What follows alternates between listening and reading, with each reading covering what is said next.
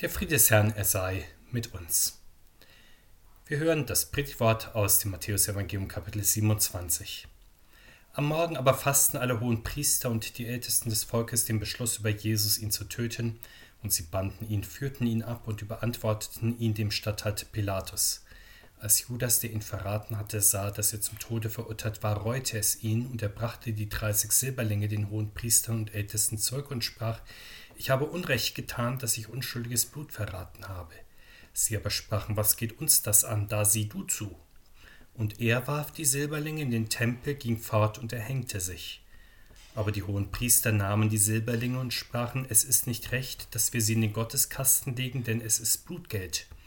Sie beschlossen aber, den Töpferacker davon zu kaufen zum Begräbnis für Fremde. Daher heißt dieser Acker Blutacker bis auf den heutigen Tag. Da wurde erfüllt, was gesagt ist durch den Propheten Jeremia, der spricht, sie haben die 30 Silberlinge genommen, den Preis für den Verkauften, der geschätzt wurde bei den Israeliten, und sie haben das Geld für den Töpferacker gegeben, wie mir der Herr befohlen hat. Der Herr segne uns diese Worte. Amen. Wir mögen uns wundern, dass der Evangelist Matthäus uns zweimal den Tötungsbeschluss der hohen Priester und Ältesten berichtet. Er ist auch der einzige unter den Evangelisten, der es so hält. Das ist nun natürlich keine überflüssige Wiederholung, sondern das verweist wiederum auf eine besondere Erfüllung der Heiligen Schrift. Damit wird nämlich festgehalten, dass Jesus Christus in doppelter Weise von Menschen zum Opferlamm gemacht worden ist, und zwar ganz anders, als er selbst das tut, der sein Leben freiwillig dahin gibt, schon als er den Sein, sein Leib und sein Blut im heiligen Mahl gibt. Dann endgültig, als er sein Leben für die Sünde der Welt am Kreuz opfert. Die hohen Priester, Schriftgelehrten und Ältesten dagegen machen ihn am späten Abend des Gründonnerstages das erste Mal zum Opferlamm, wenn sie ihn zum Tode verurteilen. Er ist ihr Passalam, das sie in dieser Nacht gleichsam schlachten. Durch sein Opfer erhoffen sie sich Verschonung von der Rache Gottes. Dann harren sie offenbar im Gericht noch länger aus, sie wachen die ganze Nacht durch, wie es die Passaliturgie erfordert, um dann um Mitternacht bzw. am frühen Morgen das zweite Todesurteil zu sprechen. Das geschieht zu dem Zeitpunkt, als in der Passaliturgie des Todes der Erstgeburt der Ägypter gedacht wird und des großen Wehklagens in ganz Ägypten. Und zugleich das alte Gottesvolk die eigene Erstgeburt Gott weiht, weil Gott sie unverdientermaßen verschont hat. Indem die hohen Priester und Ältesten an diesem Punkt das zweite Todesurteil über den Herrn sprechen, wird deutlich, dass Jesus das Opferlamm auch für die Heiden ist, durch sein Opfer werden auch die Heidenvölker die Möglichkeit bekommen, versöhnt vor Gott, gerecht und rein, ja als Gottes Kinder und Erben der Verheißung dazustehen. Allerdings dazu muss das Opfer erst einmal übergeben und zu Tode gebracht werden. Das geschieht, indem die hohen Priester und Ältesten Jesus dem römischen Statthalter Pilatus beantworten. Das erfolgt pünktlich zu dem Zeitpunkt, als in der Passaliturgie der Begegnung von Mose mit dem Pharao gedacht wird und der Pharao nachdem auch sein Sohn in den Tod gegeben worden war, so wie alle Erstgeburten Ägypten, nun das Gottesvolk in die Freiheit entlässt. Macht man sich dieses Drehbuch der heiligen Passion des Herrn deutlich, so könnte man zu dem Schluss kommen, wenn die Schrift so erfüllt werden musste, dann haben die hohen Priester und Ältesten doch ihre Rolle sehr korrekt gespielt, ja untadelig ihres Amtes gewaltet. Doch das wäre ein Trugschluss, denn faktisch haben sie ihr Amt ja überdehnt. Sie hatten kein göttliches Mandat, ein menschliches Opfer zu bringen und damit ihr Volk aus der Hand der Römer freizukaufen. Sie hatten auch keinen Befehl von Gott, den Heiden das Opfer zu bringen, das sie von ihrer Schuld erlösen konnte. Auch hier heiligt der gute Zweck, falls sie ihn im Blick gehabt haben sollten, nicht das gewählte Mittel. In der Überschreitung seines Amtsauftrages erweist sich der Hohe Rat als der Widersacher, der sich erhebt gegen Gott und alles, was Gottesdienst heißt, ja, der sich im Gotteshaus selbst an die Stelle Gottes setzt, wie es der Apostel Paulus im zweiten Thessalonicher Brief sagt. Das Passionsevangelium führt uns noch einmal ausführlicher zu diesem Punkt, wenn es um die Schuldfrage geht. Insofern gilt von den Verantwortlichen des Hohen Rates das, was der Herr über Judas sagt, der Menschensohn geht zwar dahin, wie geschrieben steht, aber weh dem Menschen, durch den er dahingegeben wird. Damit sind wir bei Judas angekommen. Es ist nicht einfach, ihn recht zu beschreiben. Schnell wird er verharmlost als enttäuschter Idealist, als tragische Gestalt, als der Kleine, der am Ende hängen muss, während die Großen laufen gelassen werden. Aber man macht es sich mit ihm auch dann zu einfach, wenn man ihn einfach als den Finsterling und den Bösewicht beschreibt, der aus den niedersten Motiven zu den allergrößten Schandtaten in der Lage ist. Das Evangelium beschreibt ihn uns realistischer. Er ist der, der sehr hoch gestiegen und dann ganz tief gefallen ist. Wie weit war er im Glauben gekommen? Er war nicht umsonst berufener Apostel des Herrn Jesus. Wie die anderen Apostel hatte er auch ihn mit großer Vollmacht ausgestattet. Mehr noch, ihm war vom Herrn aufgrund seiner Treue und seiner besonderen Gabe der Aushalterschaft sogar die Gemeinschaftskasse anvertraut worden. Er hatte wie die anderen Apostel die Verheißung, dass er in der Ewigkeit mit dem Herrn auf dem Thron sitzen und die Stämme Israels richten würde. Doch dann plötzlich dieser vollkommene Abfall, man kann versuchen, einen entscheidenden Auslöser hierfür zu benennen, etwa die Gewinnsucht, die Anfälligkeit für den Judaslohn, doch das Evangelium beschreibt uns mit Bedacht eine ganze Kette von Versuchungen, die ineinander gegriffen und die zum großen Fall des Judas geführt haben. Sicher folgt auch auf einzelne Sünden der Fall, aber zu einem so vollkommenen Zusammenbruch wie bei Judas kann ja nur der bekannte Teufelskreis führen, bei dem eins unweigerlich auf das andere folgt. Den Teufelskreis bei Judas können wir wie folgt konstruieren, rekonstruieren.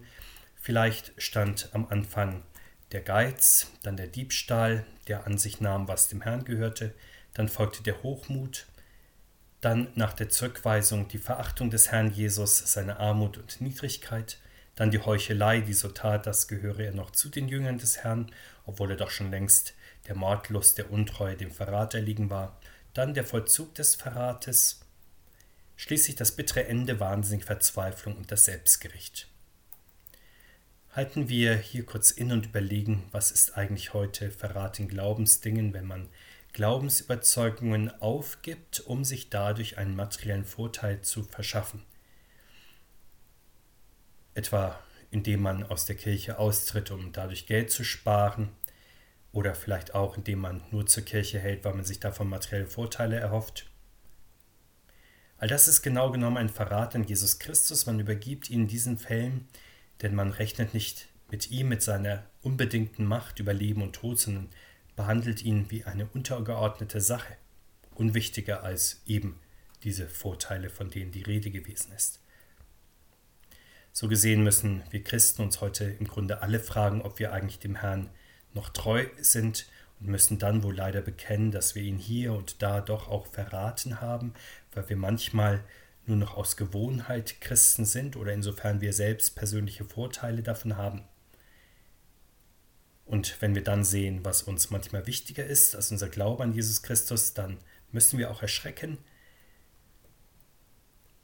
Unverständlich, wie wir verschiedene materielle Güter doch dem Herrn der Welt vorziehen können. Sehen wir weiter, was führt bei Judas am Ende zur wahnsinnigen Verzweiflung und zu seiner Selbstjustiz? Wie kommt es, dass er aus allen Wolken fällt, genauer seinem Lügengebäude? Es war nicht wirklich schwierig abzusehen, dass aus seinem Verrat ein Todesurteil werden würde. Warum also auf einmal die völlige Sinnesänderung?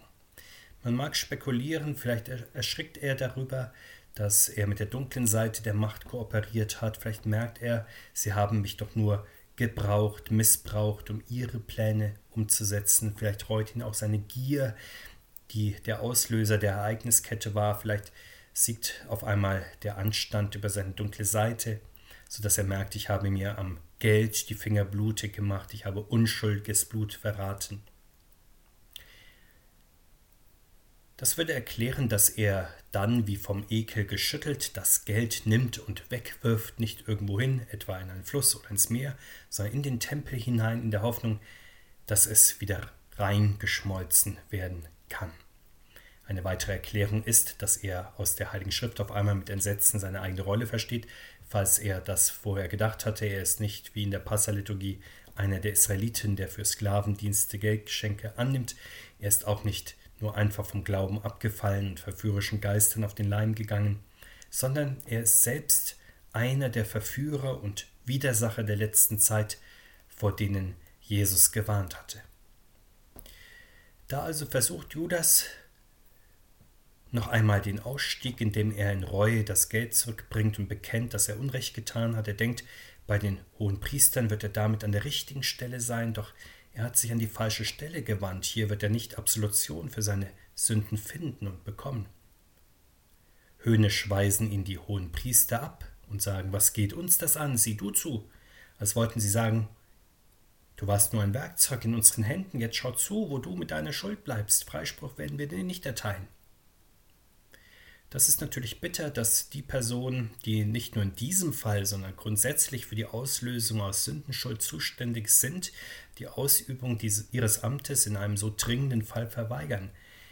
Immer wieder hatten sie ja auch schon zuvor Anstoß daran genommen, dass Jesus genau das tat, von Sünden frei zu sprechen, und nun belegen sie, dass sie genau dazu nicht willens und auch nicht in der Lage sind. Judas bleibt also einsam zurück. Das blutige Geld kann wohl im Tempel gewaschen werden, aber die blutigen Hände unter den gegebenen Umständen leider nicht. Judas fragt verzweifelt, wie er das Blut von den Händen bekommt. Auf die naheliegende Lösung, auf Jesus Christus zu schauen, kommt er leider nicht. Darauf müsste er als Jesus Jünger ja eigentlich unbedingt kommen, aber aus irgendwelchen Gründen tut er es nicht. Wirklich zu glauben hätte für Judas in diesem Moment geheißen, ich halte auch weiterhin meine Hände offen, ich empfange auch weiterhin die Vergebung meiner Schuld von Jesus Christus, und indem Jesus stirbt, schenkt er mir alles, schenkt mir das Leben, schenkt mir Vergebung. Doch Judas findet nicht zum rettenden Glauben, das liegt nicht daran, dass er der schlimmste unter den Antichristen wäre, die in der Passion gegen Jesus Christus auftreten. Da gibt es durchaus ja noch abgebrühtere Charaktere, aber er ist durchaus wie der Pharao einer, der zwar um Segen bittet, aber dann den offenkundigen Segen nicht annehmen möchte. Deshalb wird aus ihm, der von Christus berufen gesegnet war, der für Christus ein Freund war bis zuletzt, ein Feind und ein Verfluchter. Wie König Saul findet Judas also die naheliegende und die rettende Lösung nicht, weil der Geist Gottes offenbar von ihm gewichen ist und ein böser Geist von ihm Besitz ergriffen hat, dessen Eigentümlichkeit es ist, dass er Menschen den Ausweg direkt vor ihren Augen nicht sehen lässt.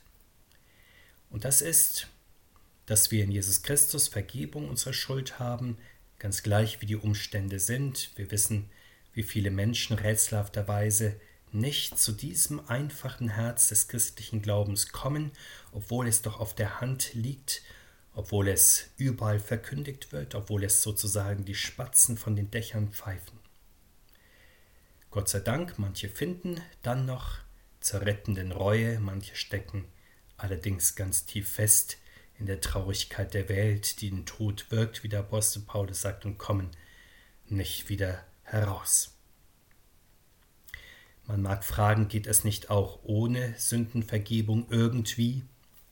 Das Beispiel des Judas zeigt, nein. Am Ende sühnt er selbst für seine Schuld, nachdem er sie von Menschen nicht bekommen hat. In Selbstjustiz bezahlt er mit seinem eigenen Blut für seinen Verrat. Die Art und Weise seines Todes zeigt auch äußerlich, dass sie verzweifelt an das Kreuzopfer des Herrn heranzureichen sucht. Dieser Gedanke, mit seinem eigenen Leben sühnen zu müssen, ist ja auch keineswegs abwegig. Er ist durchaus die logische Folge, wenn man nicht glaubt, dass einem vergeben werden kann, wenn man das nicht annimmt. Deshalb ist ja auch in manchen Gesellschaften und Kulturen das Selbstgericht für den Fall des Versagens ein Gebot der Ehre und findet auch oft statt. Immer wieder hört man etwa von Japanern, die sich selbst richten, aber auch aus dem säkularen Westen kennen wir diesen vermeintlichen Ausweg, wenn Menschen nicht so erfolgreich sind, wie sie es sich selbst und anderen versprochen haben.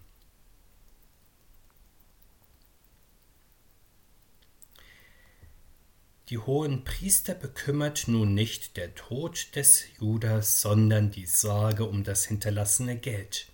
So hören wir vom Evangelisten. An diesem Geld klebt doppelt Blut, das ist nach dem mosaischen Gesetz, wie es dort genannt wird, Hundegeld, verräterisches Geld, das man aus rituellen Gründen nicht für die eigentlichen Aufgaben des Gotteshauses verwenden kann und soll.